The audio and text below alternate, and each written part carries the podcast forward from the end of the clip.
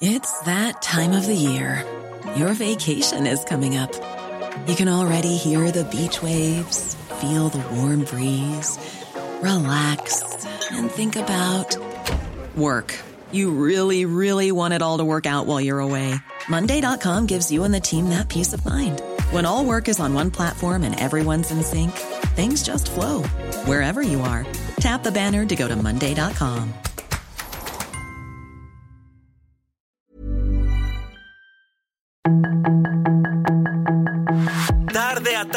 lo que necesitas saber de forma ligera con un tono accesible. Solórzano, el referente informativo.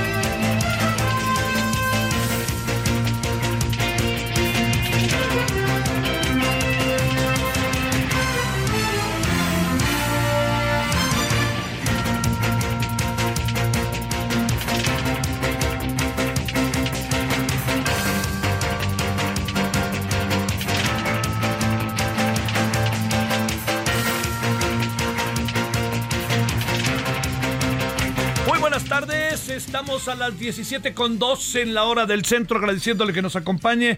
Heraldo Radio 98.5 de FM y estamos en el referente de la tarde y agradeciendo en nombre de todas y todos quienes hacen posible la emisión, le agradezco su presencia, que nos acompañe, que estén este viernes con nosotros, que tenga un, que haya tenido hasta ahora un buen viernes, que tenga un buen viernes en lo que falta y que tenga un buen fin de semana que ahí se viene y todavía para aquellos que están en vacaciones, ya sabe, la máxima es no paren, siguen, no paren, sigan, sigan, ¿no? Ahí en la vacación.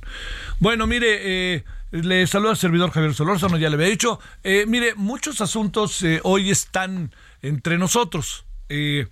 A mí me parece que hay ahí un, un, tema que sí es importante debatir, que tiene que ver con lo que se llama la violencia de género, pero en este caso violencia política de género. Eh, el presidente dice que no, que no es responsable de eso que otra vez que lo están limitando, en fin, un poco, no le voy a decir nada que usted no sepa o que no haya escuchado en relación a otros temas. Lo que sucede es que, como sea lo dijo el tribunal, y lo dijo el INE, y lo dijo ese INE, ese INE que tiene nuevos consejeros y que sobre todo son consejeros que si nos atuviéramos a las posiciones políticas y estas cosas, diríamos que no son contra López Obrador, no están en bronca con el presidente de la República, ¿no? Con nuestro presidente, ¿no? Más bien ellos están, incluso este, me llamó la atención, tomaron posición y fue con la mano izquierda, en fin, digo, muchas prácticas que desde la izquierda y particularmente desde el PRD en su momento, bueno, de, sí, el PRD, quizá, no, sí, el PRD, que antes también, pero más el PRD y luego Morena, que hoy representa algo que llamamos la izquierda. Bueno, se lo digo porque este le dijeron al presidente, oiga presidente, pues párele, ¿no? Y entonces el presidente volvió a decir, no me expl explíquenme, no entiendo, a ver, yo dije esto, no dije, ni me acuerdo lo que dijo, y cuando le sacaron al presidente lo que había dicho, sí creo que en el fondo eh, hay elementos para, para hacer una consideración, ¿no? Entonces yo me parece que tendremos que hablar de exactamente en qué consiste la violencia de género en términos de la política, ¿no? Y el presidente sí dijo cosas que desde el primer momento se apreciaron como si fueran de índole, ¿cómo decirle? Como, como si fueran algo que tenía que ver con con un hasta menosprecio de la mujer. Ella es el candidato de un grupo de gente, ella casi que pues no piensa y la pusieron ahí, en fin, ¿no? Este, y yo creo que eso pues es lo que usted y yo sabemos, es lo que ahora pues queda muy claro que está este está en el centro, ¿no? Está ahí está en la en lo que corresponde a la, a, la, opinión pública, ¿no? Y corresponde a las decisiones que tomó el tribunal y el Instituto Nacional Electoral.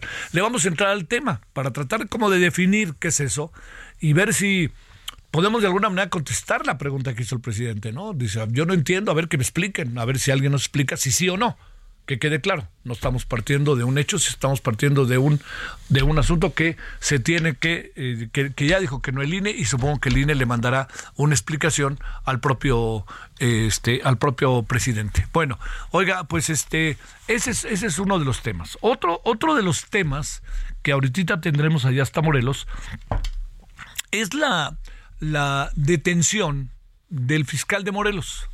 Eh, y es detenido formalmente por el caso de Ariadna.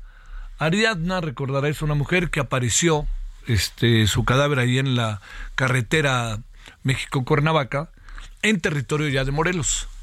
La investigación que hizo la Fiscalía de Morelos era distinta en su final que lo que hizo la que hizo el gobierno de la Ciudad de México. No queda muy claro, ¿eh? Perdóname, desde el principio y lo hablamos una y otra vez. Lo que pasa es que se aventaron todas las caballerías de uno y otro lado para hacernos ver lo que ellos querían que viéramos. Pero en verdad se lo digo, a mí no me quedó tan claro ni uno ni otro dónde estaban las responsabilidades o qué es lo que sucede. Pero lo que sí es que aquí viene algo que es particularmente fuerte. Lo detiene la Fiscalía General de la República pero lo tiene, lo tiene la Fiscalía General de la Justicia de la Ciudad de México.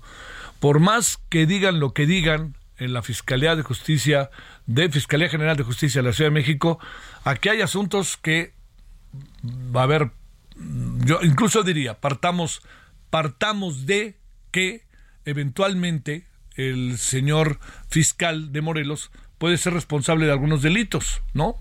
Yo nomás le recuerdo que esta responsabilidad que eventualmente tenga, eh, eh, me pregunto si no tiene fuero.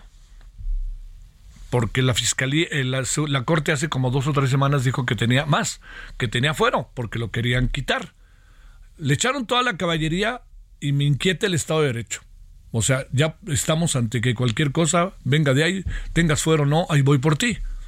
Y además, más adelante le diré hay tres o cuatro asuntos dentro de esa fiscalía que afectan directamente al gobernador. Uno de ellos es la relación con la delincuencia organizada. Y el gobernador tiene que, bueno, no ha sido un buen gobernador, está en el lugar 28, 29 entre popularidad. Pregunte cómo está Morelos, pregunte cómo está Cuernavaca, cómo están muchos lugares, pero el gobernador está en una posición en donde es evidente que este también está pensando en su salida, porque se ve el año que entra. Y su salida es el intento de llegar a otro lado. Entonces se está buscando quizá hipótesis limpiar la cara y limpiar todo lo que ahí pudiera ser motivo de análisis. Pero todo esto es un terreno ya del otro, ¿no? El político, que es muy luego muy difícil de comprobar. Uno nosotros hablamos de ello bajo supuestos, ¿no? Para tener toda la información, pues uno tendría que estar en todo lo que hicieron el día de hoy y la verdad que las declaraciones del fiscal antes de que lo detuvieran me parecen a mí terribles, terribles, se lo digo. No, insisto, eh, sea culpable o no, aquí pasaron muchas cosas que uno dice dónde están los pies y dónde está la cabeza y dónde está este el asunto. Y bueno, obviamente Claudia Sheinbaum, todos van a decir que no es un asunto político. Por favor, no es un asunto político. ¿Usted qué cree? Se lo pregunto. Bueno, dejemos el asunto y vámonos hasta Morelos. ¿Sale? Y colorín colorado, que nos cuenten nuestros reporteros que están allá en Morelos y yo no le doy ya mucha vuelta. Hablemos de las cosas que sí pasan. Lo otro, que quede claro que le he dicho yo ya en dos ocasiones que estamos en este en un terreno especulativo que, que bueno, pues se pone, uno intenta poner todos los elementos en la mesa. Bueno, 17 con 10 en hora del centro.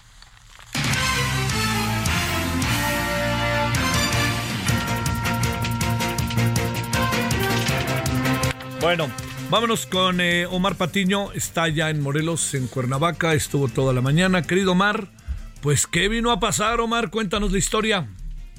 Qué gusto saludarte, Javier. Un, saludo a todos nuestros amigos del auditorio. Bueno, pues eh, algo inesperado durante estos últimos días. Fíjate que los eh, focos de, han estado exactamente mirado hacia la zona de Cuernavaca, Morelos, este bello estado de la eterna primavera, como se le conoce, Javier, y fíjate que el día de hoy, desde pues algo temprano, cerca de las nueve de la mañana, comenzaron a circular algunas especulaciones en redes sociales y también, por supuesto, a través de algunos medios de comunicación, pero déjame decirte que fue exactamente hasta alrededor de las diez y media, once de la mañana, cuando ya sabíamos que alguien quería detener al fiscal Uriel Carmona, sí, el fiscal general del Estado, aunque usted no lo crea, y es...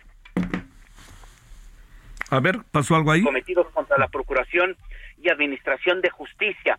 Esto fue por parte de la Fiscalía de la Ciudad de México, que bueno, pues obviamente se dio cita exactamente ahí, en estas calles de Cuauhtémoc, muy cerca de la Universidad Internacional José Vasconcelos, esto exactamente allá en Morelos. Déjame decirte que fue la Fiscalía General de la República, elementos de la Secretaría de la Defensa Nacional, también de la Marina y de la propia Policía Estatal que se encontraba exactamente en dicho punto para detener a Uriel Carmona. ¿Qué es lo que está sucediendo? Fíjate que se atrincheró prácticamente porque, si se vale la expresión, Javier, se atrincheró al interior de este domicilio, exactamente en la calle de Cuauhtémoc, en donde se encontraba en compañía de dos pequeñitos, sus hijos, uno de ocho y uno de once años. Y ahí, bueno, pues obviamente comenzaron a hacer llamadas a algunos familiares que no a todos, hay que mencionarlo, bueno, les permitieron el acceso a dicho inmueble. Fueron algunos contados quienes se, se hicieron cargo precisamente de estos eh, pequeñitos hijos precisamente del fiscal. Pero también llegó su abogado quienes comenzaron a tratar de dialogar con las autoridades qué es lo que pasaba, qué es lo que sucedía,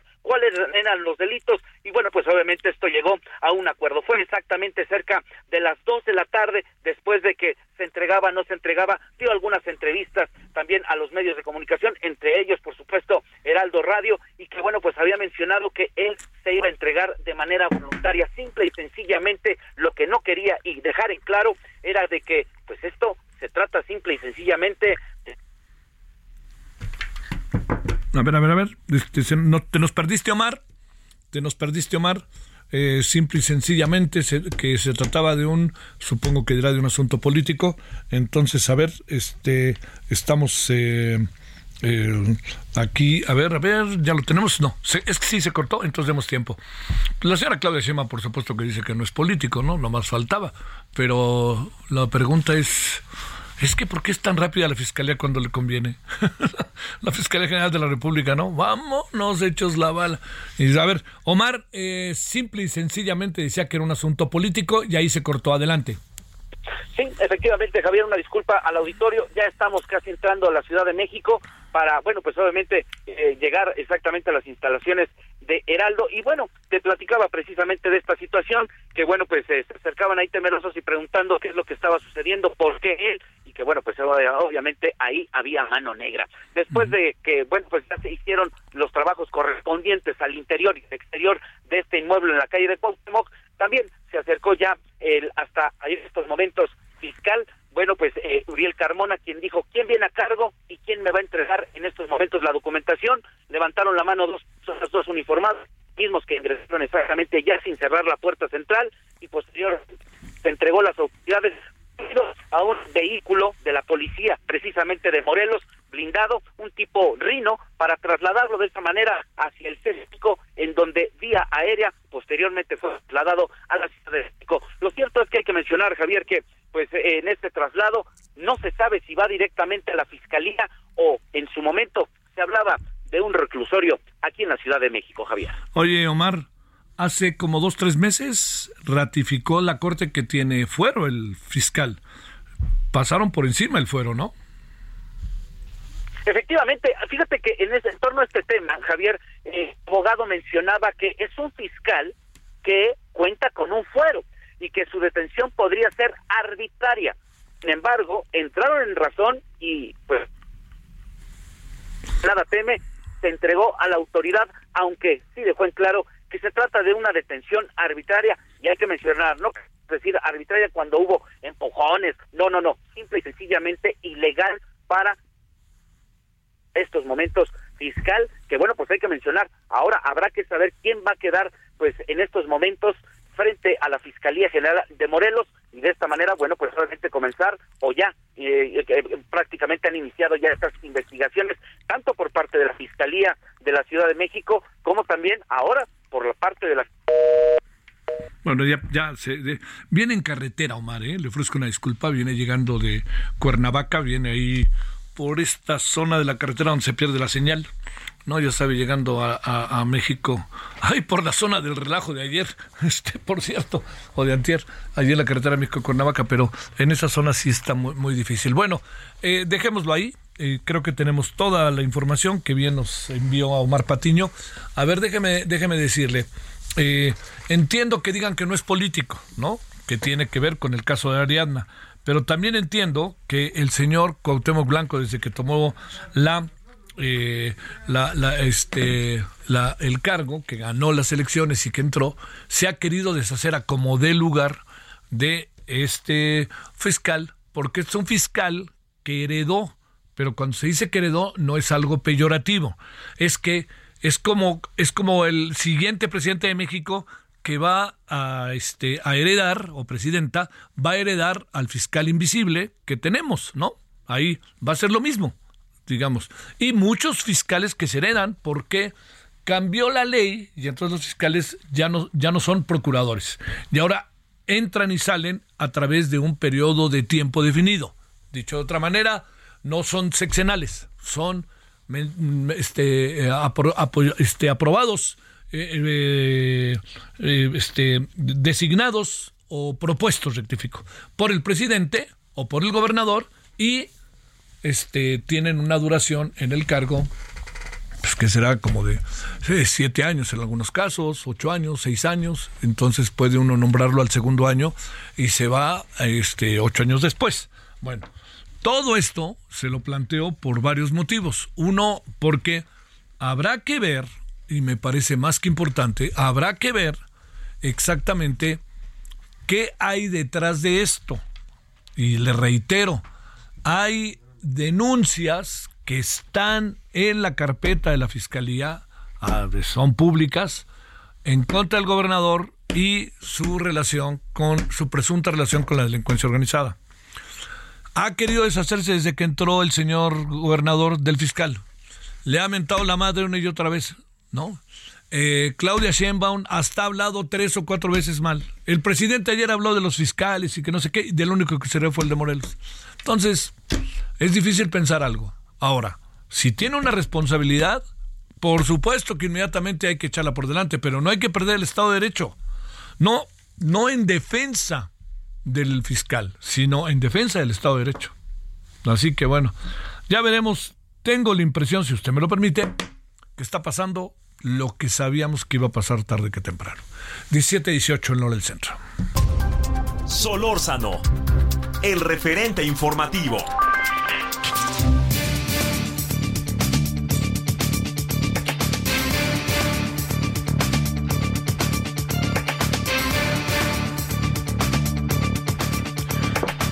Bueno, punto y aparte, le vamos a cambiar el tema a 180 grados, si le parece. Eh, estamos con el director de Alianzas para la Incidencia de Reforestamos México, Emilio Cruz. Emilio, gracias, ¿cómo has estado? Muy buenas tardes. Hola Javier, muy buenas tardes, qué gusto saludarte. Bueno, a ver, el tema es sobre el tren Maya, que esto es, me parece muy importante. ¿Qué es lo que ha pasado con la deforestación? Dicen que no ha habido. Pregunto, ¿ha habido deforestación? Y segundo, ya que deforestaron, Emilio, ¿qué pasa con qué pasa con lo que deforestan? ¿A dónde se va o qué se hace con ello? Sí, muy, muy importante el pregunta, Javier. Eh, digo, sabemos que el tren Maya es un tema polémico, hay diferentes perspectivas, unos a favor, otros eh, conozco ambientalistas de, que viven allá en la península y dicen pues era necesaria una inversión así y otros que estaban completamente en contra, ¿no? La ventaja que ahora tenemos es que la organización cartocrítica acaba de publicar esta semana un sitio del tren Maya y justo donde expone cómo está el nivel de deforestación del, del proyecto. El proyecto impacta en, en más de 10.800 hectáreas, ¿no? Es lo que el trayecto del tren Maya está impactando o, la cantidad de hectáreas que, en las que corre. Y de esas 10, más de 10.000, el 60% está impactando en deforestación, está cambiando el uso del suelo. Entonces estamos hablando de más de 6.600 hectáreas que están siendo deforestadas. Así que sí, a tu primera pregunta, sí hay deforestación. Sí se está cambiando la cobertura del forestal, entonces estamos perdiendo ahí eh, cobertura y bueno, respecto a la segunda pregunta de qué pasa, bueno, pues esa es una gran interrogante, ¿no? O sea, eh, puede que se, esos árboles simplemente los vayan y los avienten a un almacén o los, o los reutilicen o los hagan, como hemos visto muchas veces cuando están trabajando en la carretera los trabajadores, ¿no? Están ahí haciendo sus fogatas, calentando sus cenas, sus desayunos o simplemente poniendo los botes con, con fogatas para alumbrar dónde está la obra, ¿no? O sea, de, de esos niveles de incertidumbre en la información tenemos. Oye, Ay, ay, ay. A ver, ¿qué supones que anda pasando con toda esa madera? Que en muchos casos se convierte en una madera, vamos a utilizar esta expresión, no sé si estés de acuerdo, Emilio, maderas preciosas. Sí, bueno, el, el tema de la, de la península es, eh, tú sabes que es un ecosistema tropical, Ajá. entonces el tren Maya, pues la mayor parte pasa junto a la carretera. Generalmente esas zonas ya en algún momento de la historia fueron cortadas y entonces lo que está saliendo ahí son acaguales, ¿no? Que son vegetación este, que se va recuperando y que va saliendo en, en los últimos años. Entonces puede haber árboles gigantes o pueden ser apenas unos árboles que llevan ahí 10 años creciendo. Ajá. Entonces, este, pero sí, el tema es que no tenemos la información precisa de saber qué tipo de vegetación están removiendo. Ajá. Eh, y qué tanto se está impactando. Entonces, estas maderas, si, si el gobierno estuviera eh, respaldando su frase de primeros pobres, a lo mejor estaría eh, pasándola a comunidades, ¿no? O sea, como donándola para que la aprovechen y hagan o la utilicen en lo que tengan, en lo que puedan utilizarla, construcciones, este, o demás cosas, ¿no? La otra es que pues tampoco es que estén trabajando con las comunidades forestales, ¿no? La península de Yucatán tiene ejemplos muy importantes de comunidades forestales que saben aprovechar perfectamente la selva y no es que estén trabajando con ellos, ¿no? O sea, más bien eh, la los los los, eh, los que están construyendo llegan y arrasan y ya no saben qué hacer con esa madera, que en el, te digo, en el mejor de los casos la acaban, en el peor de los casos mejor, la tiran y la acaban ahí quemando sin, uh -huh. sin ningún problema, ¿no? Oye, este, a ver, eh, digamos para cerrar, entiendo que sería muy largo, Emilio, de responder, pero tú realmente, ¿qué, ¿qué, diagnóstico concedes en esta materia de lo que está pasando? ¿Se asegura que no se está deforestando? ¿Se asegura que incluso se va a tener un parque y a lo mejor se compra volcano? ¿Qué supones realmente que está pasando con los árboles de esa bellísima zona de nuestro país? Pues a mí más bien lo que me preocupa es lo que va a pasar adelante, ¿no? O sea, todo, todo cómo se va a deforestar cada una de las estaciones del tren, porque alrededor del tren no es que solo pase el tren por, por, por estas 10.000 hectáreas, sino vienen hoteles, vienen desarrollos, eh, viene bien, hay gente que ya está construyendo viviendas. Si tú te metes a cualquier página, a red social y pones, eh, buscas inmobiliarios que están ofreciendo terrenos, ya los están ofreciendo, ¿no? Ya, y, y, y suben fotos de cómo están cambiando el, el, uso del suelo. Entonces, el impacto que viene más adelante, yo creo que es, es lo peor que va a pasar. Eh, los, las 10.000 hectáreas, bueno, ya están, ya, ya está el tren, ya, ya lo están construyendo, ya removieron el suelo, pero todo lo que viene de más van a ser mucho más de 10.000 hectáreas, no se, no se va a quedar en esas 10.000. Y ese va a ser el gran problema de la península. Yo sé que el programa Sembrando Vida eh, entró alrededor de las vías del tren para tratar de frenar esto, pero yo dudo que sea suficiente para, sí. para frenar esta vorágine eh, territorial que, que, va a venir del desarrollo turístico, eh, de infraestructura y de vivienda. ¿no?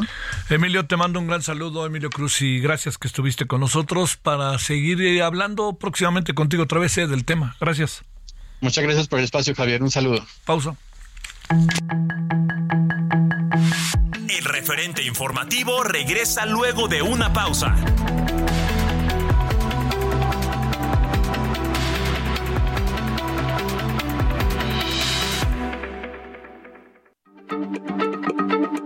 Heraldo Radio, la H se lee, se comparte, se ve y ahora también se escucha.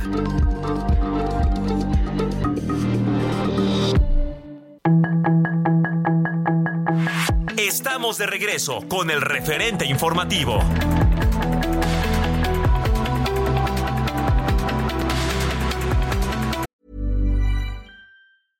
Ready to pop the question? The jewelers at BlueNile.com have got sparkle down to a science with beautiful lab grown diamonds worthy of your most brilliant moments. Their lab grown diamonds are independently graded and guaranteed identical to natural diamonds, and they're ready to ship to your door. Go to Bluenile.com and use promo code LISTEN to get $50 off your purchase of $500 or more. That's code LISTEN at Bluenile.com for $50 off. Bluenile.com code LISTEN. I see trees of green,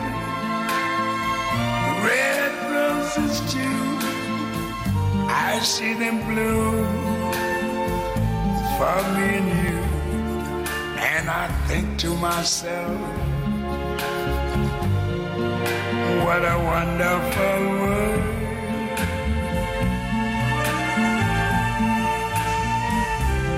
I see skies of blue and clouds of white, the bright blessed day, the dark sacred night. And I think to myself, what a wonderful world.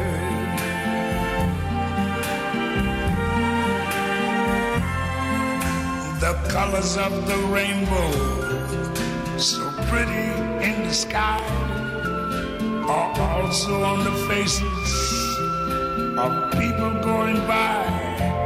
I see friends shaking hands. Oh, esta es eh, una de esos de esas canciones clásicas del mundo, ¿no?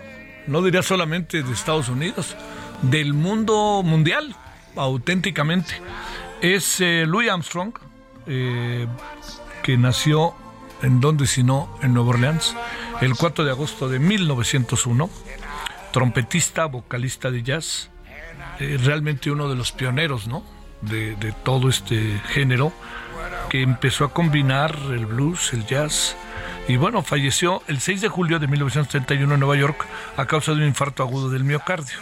Esta es la muy famosa película de, que da tema a la película de Frank Capra, que es What a Wonderful World, que es típicamente navideña, ¿no? Así de estos. Y es de Navidad, de un cuate que, pues, este, enfrenta toda una serie de vicisitudes y este, se revela y este tiene un banco, el Banco Loreda, hay el otro banquero que es malo, malo como el solo, que lo quiere llevar al, a este, al, ahora sí, auténticamente al vacío, pero al final, pues este, toma conciencia, le aparece una conciencia por ahí, algunos lo imaginan como un ser todopoderoso, un, una especie de enviado de Dios, y al final la película coloca a, pues, en la reconciliación, porque todo, todo para él desaparece y va a la casa donde vivía y ya no vive nadie ahí y su mujer creo que está casada con otro y así, ¿no? Pero es lo que sería el mundo si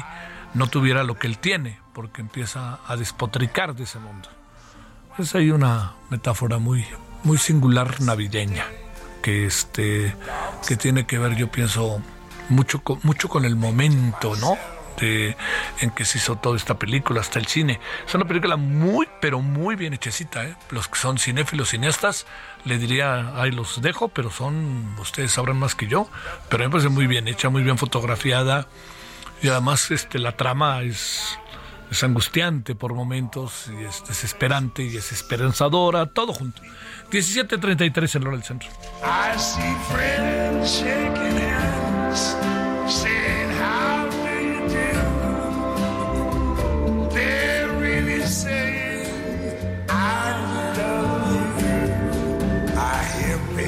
cry.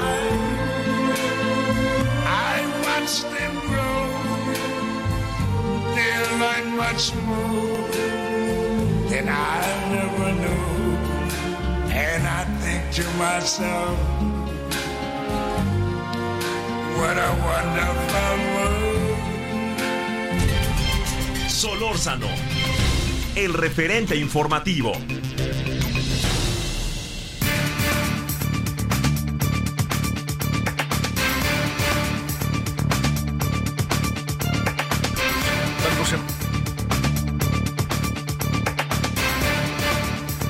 Andamos eh, de vuelta. Le quiero agradecer al querido Germán Medrano. Mi querido Germán, ¿cómo anda allá nuestra La Paz y toda la península?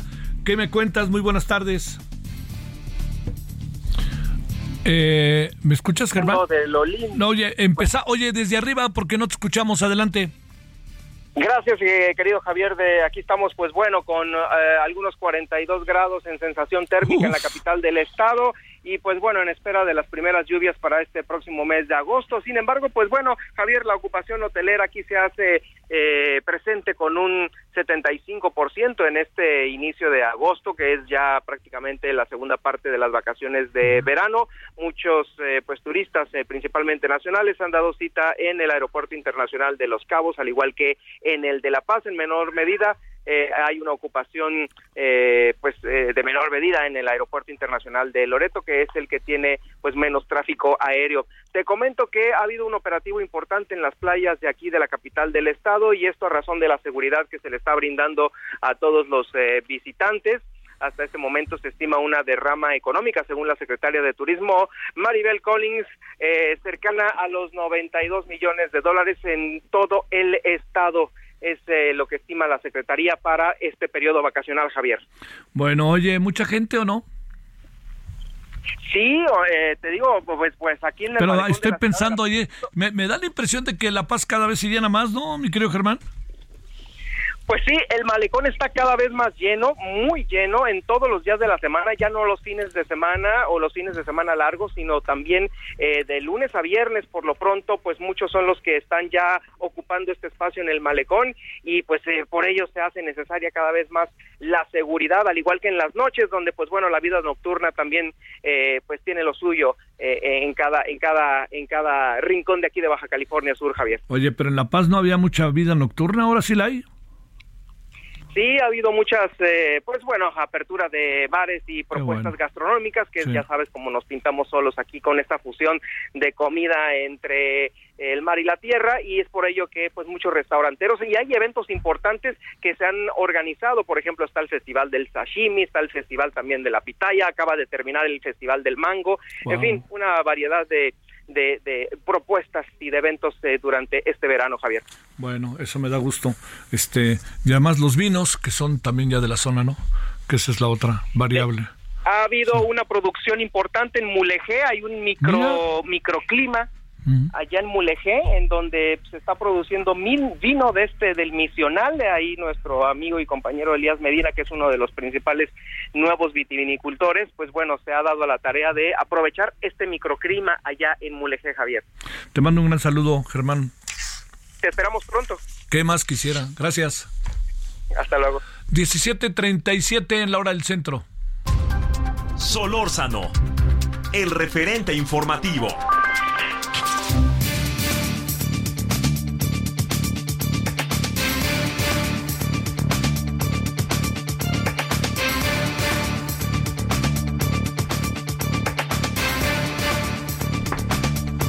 Con enorme gusto saludo a Leticia Bonifaz Alfonso, ex directora de Derechos Humanos en la Suprema Corte de Justicia de la Nación, y este escribe en los fines de semana ahí en el Universal para que le echen una mirada, que sus artículos son invariablemente atendibles.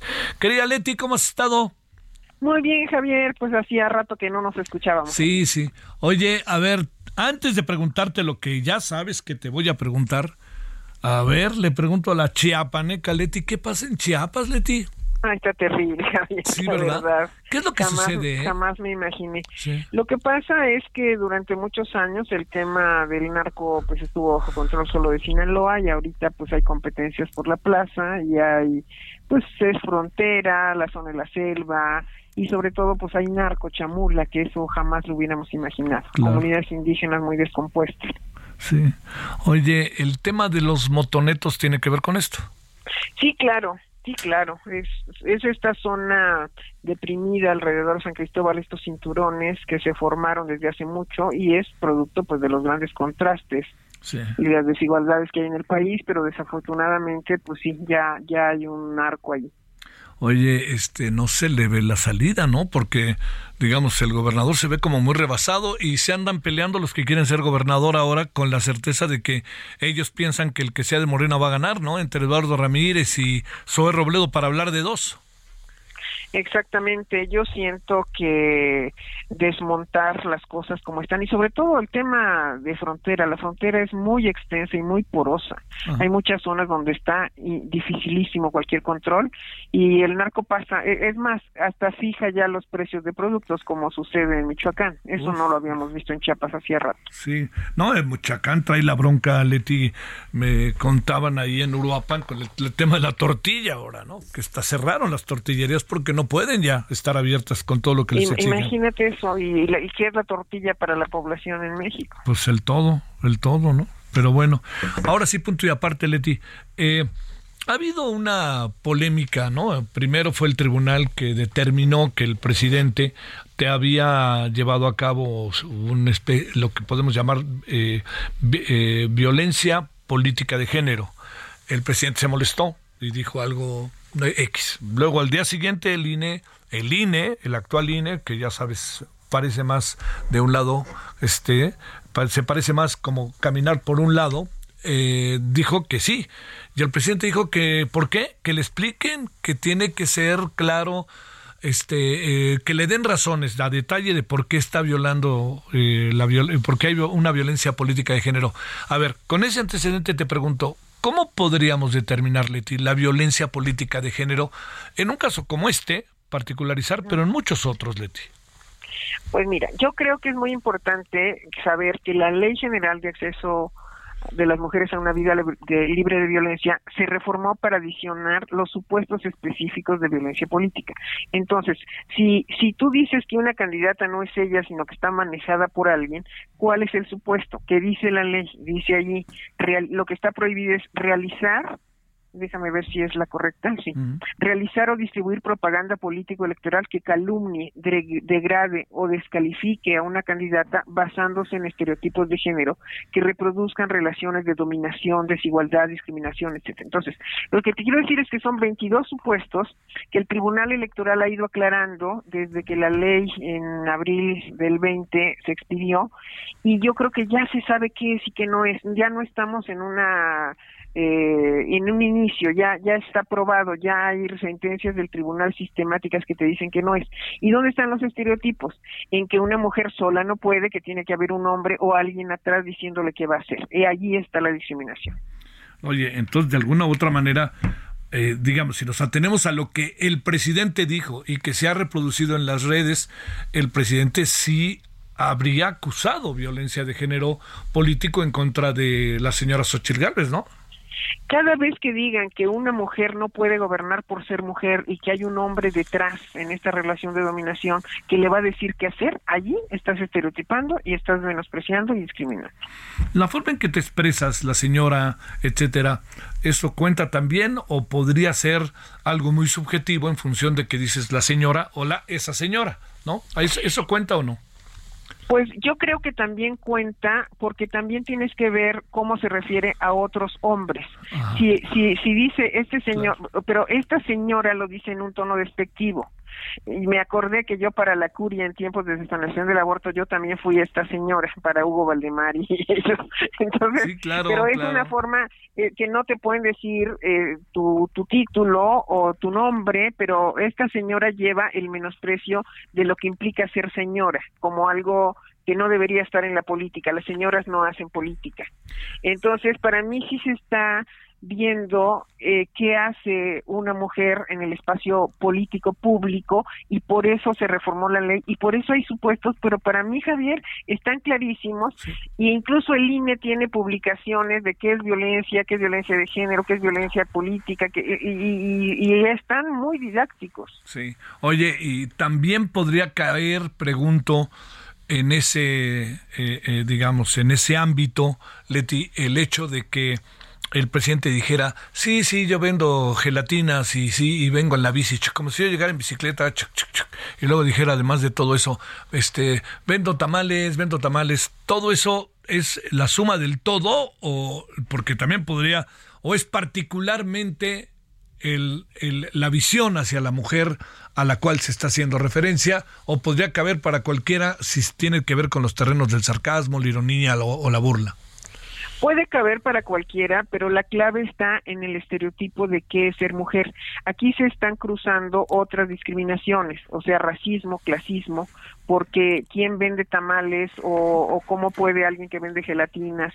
Eh, si tú estás menospreciando por la actividad, lo estás haciendo, pero ahí ya está más en el terreno del racismo y el clasismo. Pero casi todas las discriminaciones cruzan. Nosotros le llamamos cruces interseccionales porque vas pasando de un, de un sector a otro.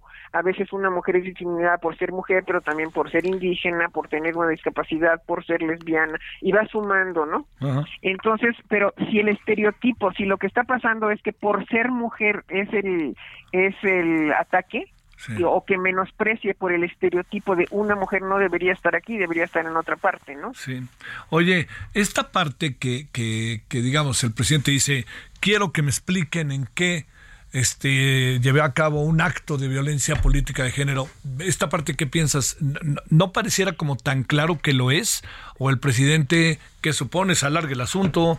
Eh, finge demencia, vete a saber. Pues mira, yo siento que, repito que lo que hizo el INE con dibujitos y todo está muy claro de qué es y qué no es, pero también el tribunal ha hecho, ha dicho qué cosa no es para que no se banalice, eh, para que no cualquier cosa ya sea violencia sino que se, se, te está diciendo, estos son los supuestos de la ley y yo creo que si en algunos casos hay lugar a dudas, ya se puede saber qué dijo el tribunal.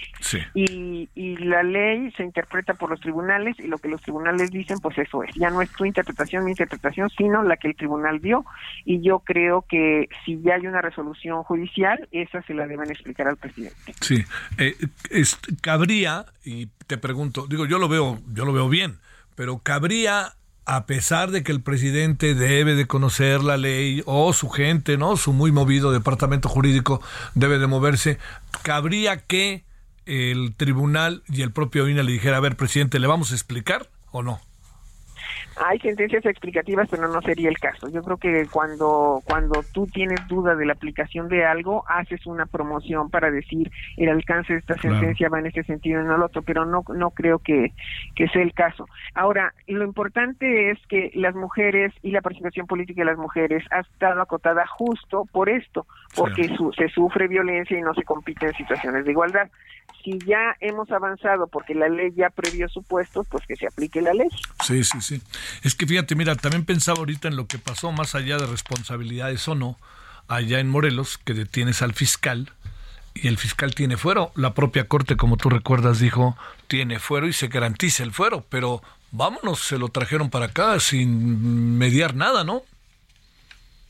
Sí, pero esas son las cuestiones en donde lo preocupante es cuando deja de existir un Estado de Derecho. Sí, claro. Las leyes son las leyes, te gusten o no. Entonces, en los casos particularmente de avance de las mujeres, esto que se hizo en México son recomendaciones de CEDAW, donde ahorita estoy.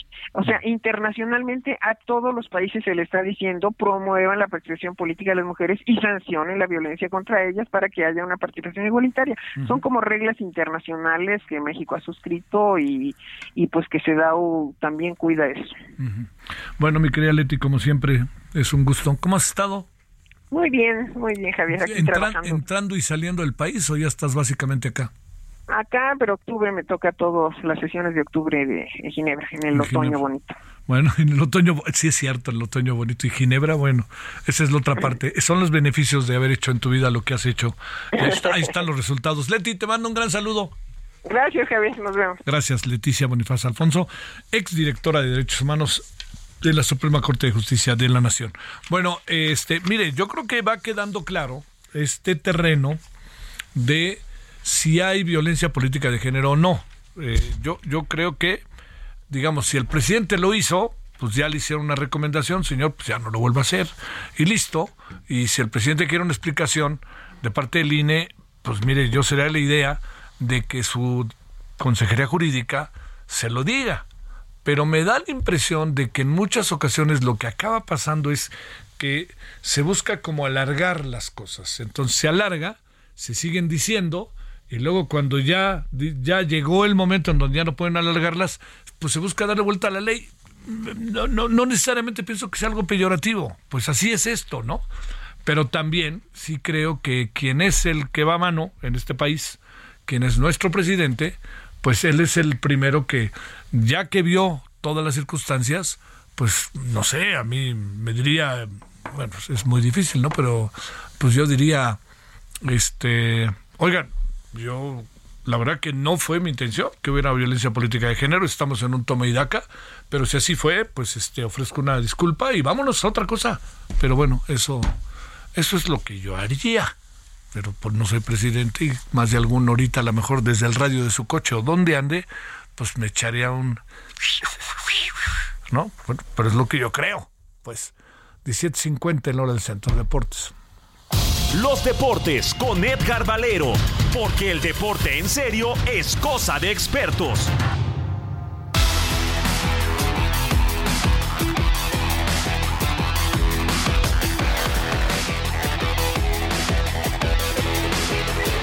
Vámonos con Edgar Valero, vámonos contigo Edgar, que en esta ya todos estarán este, eliminados y entonces ya a partir de la siguiente ronda Estados Unidos contra Estados Unidos.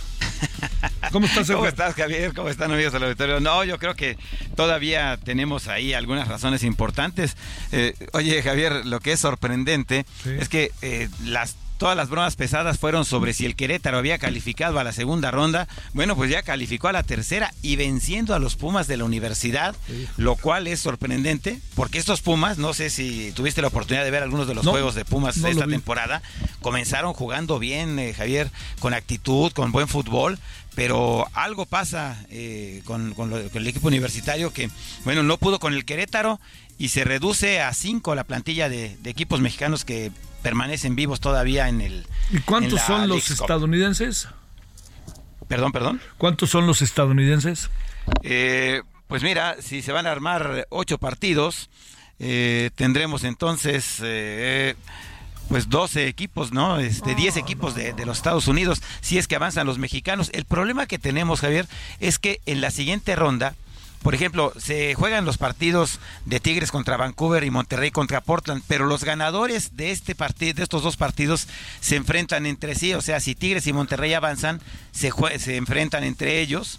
Eh, y entonces, en automático, habría otro eliminado en la siguiente ronda eh, para, para México. El América juega contra Chicago, Toluca juega contra Kansas y se pospuso el partido del León que es otro de los que sobreviven, pero la verdad es que sí ha sido eh, pues escandalosa la forma como han ido cayendo los equipos. Lo de Cruz Azul, Javier, ya no hay una explicación. Eh, son una victoria, dos empates, siete derrotas, los números de Tuca Ferretti en los últimos diez partidos al frente de la máquina. Oye, este, nada más para consignar, mis gallos, mis gallos ahora son Tigres o Monterrey, Toluca o León. Ahí yo creo que puede pasar algo. Bueno, pues mira, todavía queda el América, ¿eh? No, pues es que, o no sé, será que, que, me pareció muy contundente y muy, muy brusco, muy, muy definitivo el 4-0. Sí, el, eh, fue, fue de verdad escandaloso. Sí, fue, fue de verdad escandaloso ese, ese marcador ante el DC United. Pero bueno, eh, ahora enfrenta a Chicago que no es justamente una de las mejores franquicias de la, de la Major League Soccer. Pero bueno, la verdad es que ya no sabemos de quién hay que cuidarse.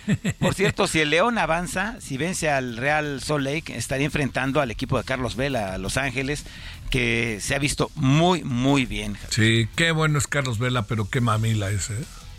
Pues sí, caramba. Es buenísimo, qué bárbaro. Oye, el segundo gol que hizo en el eh, partido contra Juárez fue auténticamente una joya. Yo, vamos, no es que quisiera compararlo con Messi, pero la capacidad de resolución de Vela en el momento en que define fue igual a la de Messi, o sea, un balón flotadito que había que recibir y acomodar a ángulo y así lo hizo. Aunque mis amigos futboleros, futboleros, no los que tú conoces, sino los así, los con los que jugaba, Dicen, mira, Carlos Vela cuando llegó al área, el defensa central fue a su casa, platicó con su mamá y regresó. El defensa derecho fue a saludar al público y el defensa izquierdo este, fue a tomar agua. O sea, le dieron tanto chance para hacer todo lo que hizo, que lo hace muy bien, que pues el resultado era ese que vimos, ¿no? Sí, pues además también matar el, el balón con el pecho, o sea, Sí, eh, en sí, fin. jugadorazo. Eh, Oye, y por cierto, Javier, que los dos equipos de tiro con arco de, de las arqueras mexicanas avanzaron a los Juegos Olímpicos, tanto en el arco convencional como en el arco recurvo. bueno. Eh, unas eh, como subcampeonas, las otras con medalla de bronce, pero ya tenemos a seis, a estas seis eh, Sí. arqueras calificadas para París 2024. Las querían echar. Edgar, muchas gracias, buenas noches, buenas tardes. Buenas tardes, Javier, nos vemos más tarde. Gracias. Gracias. Adiós.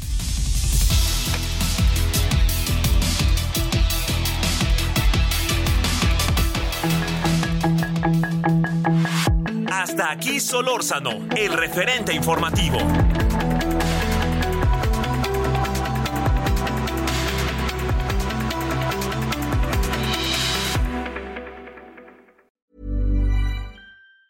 Hey, it's Danny Pellegrino from Everything Iconic. Ready to upgrade your style game without blowing your budget? Check out Quince. They've got all the good stuff shirts and polos, activewear, and fine leather goods, all at 50 to 80% less than other high end brands. And the best part? They're all about safe, ethical, and responsible manufacturing. Get that luxury vibe without the luxury price tag. Hit up quince.com slash upgrade for free shipping and 365 day returns on your next order. That's quince.com slash upgrade.